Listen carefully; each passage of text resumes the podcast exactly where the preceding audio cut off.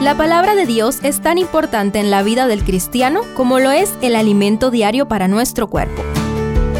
Estudia con nosotros el capítulo del día en Reavivados por su palabra.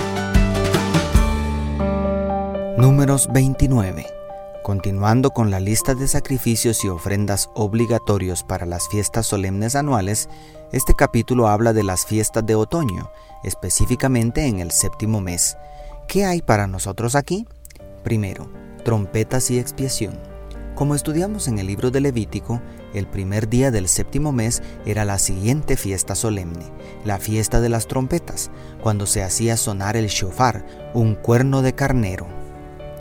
Según la tradición judía, aquí se conmemoraba el sacrificio de Abraham sobre el monte Sinaí, cuando un carnero enredado por los cuernos sustituyó a Isaac en el sacrificio. En términos prácticos, pareciera que el objeto de esta santa convocación era anunciar que pronto, en el día 10 del mismo mes, se celebraría la solemne fiesta del Yom Kippur, el día de la expiación, cuando se purificaba el santuario de todos los pecados acumulados en todo el año, por así decirlo.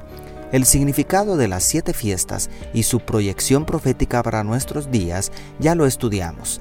Aquí el énfasis está en que igual que el resto de sábados ceremoniales anuales, se ofrecía como holocausto un novillo joven, un carnero y siete corderos de un año sin defecto, según el verso 2, con sus respectivas oblaciones y libaciones.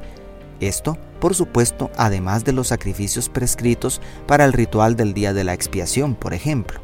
Imagina cuántos animales eran sacrificados en estos días de fiesta cuantos en todo el año. Estos ríos de sangre que brotaban del altar del santuario, por supuesto, no tenían ningún poder misterioso para purificar a las personas del pecado. Eran un símbolo, una figura con fines pedagógicos del alto costo que el cielo tuvo que pagar por nuestra redención. Y toda la secuencia de fiestas solemnes eran una representación del abarcante plan de salvación. El pecado es un problema serio y para arrancarlo de raíz, Dios se tomó la molestia de un proceso de alcances cósmicos, porque Dios no solamente se propone eliminar el castigo merecido, sino algo más grande y glorioso, restaurar al universo entero a la belleza de la creación original. Y segundo, la fiesta de Sukkot conocida en español como la fiesta de las cabañas. Era una fiesta que duraba ocho días, prácticamente el mismo tiempo que la de los panes sin levadura. Pero a diferencia de aquella relacionada con la Pascua, esta última, más relacionada con el día de la expiación, pues se celebraba solo cinco días después, esta era la única fiesta donde los ocho días eran de absoluto reposo y celebración eran como unas vacaciones sagradas obligatorias para todo miembro del pueblo de Israel. El otro detalle que contrasta con el resto de las fiestas es la abundante cantidad de sacrificios ofrecidos. El primer día de fiesta se ofrecían siete novillos, dos carneros, catorce corderos como holocausto, además del macho cabrío para expiación la cantidad de novillos iba disminuyendo hasta llegar a siete el día séptimo, y el octavo día se ofrecían los sacrificios regulares de las solemnidades, un becerro, un carnero y siete corderos de un año sin defecto, como vemos en el verso 36.